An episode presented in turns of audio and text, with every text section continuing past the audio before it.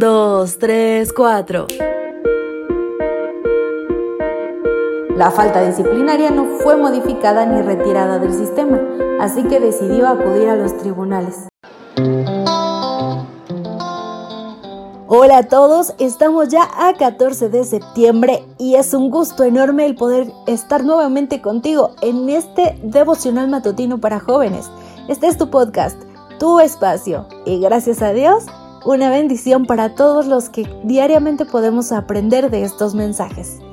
Dios tiene la última palabra será el título que exploraremos esta mañana y Proverbios 21:31 nuestro versículo base. A los soldados les toca preparar sus caballos para el combate, pero Dios es quien decide a quién darle la victoria. Para Semana Santa, la Policía Nacional se había preparado para garantizar la seguridad y la convivencia de los ciudadanos.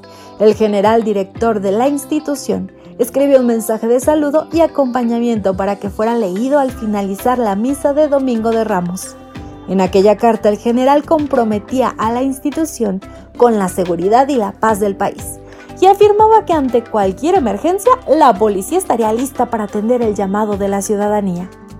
Al finalizar la carta, el general escribió, En este día santo les pedimos de corazón que recen por la armonía de su hogar, por la grandeza de su iglesia, al joven patrullero Johnny Snyder Quintero le asignaron la tarea de leer la carta del general al finalizar una Eucaristía en una iglesia católica de su ciudad.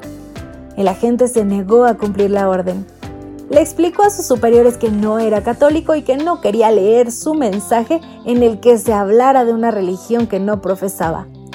Sus superiores no lo escucharon le llamaron la atención y le registraron una falta denominada anotación de meritoria en sus registros.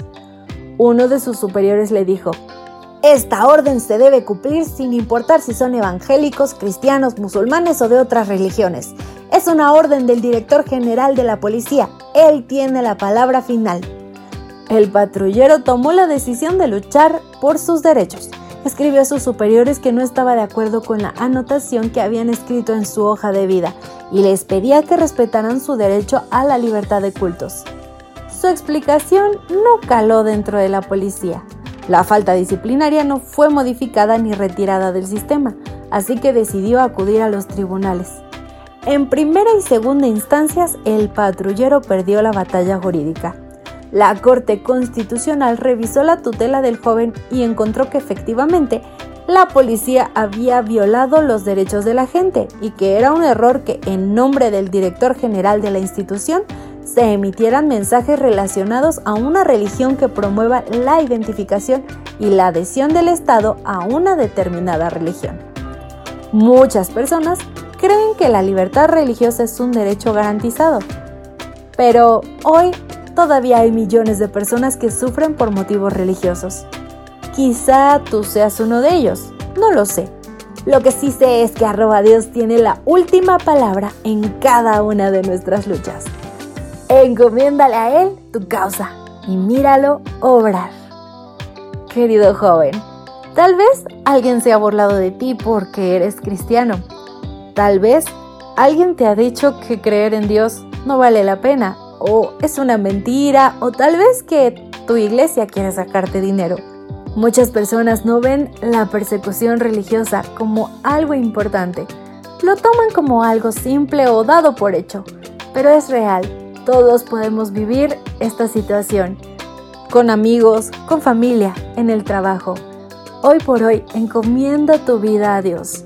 Porque sin importar a quien no le guste lo que tú creas o qué piensen de ti, Hoy tú decides portar la bandera de Cristo.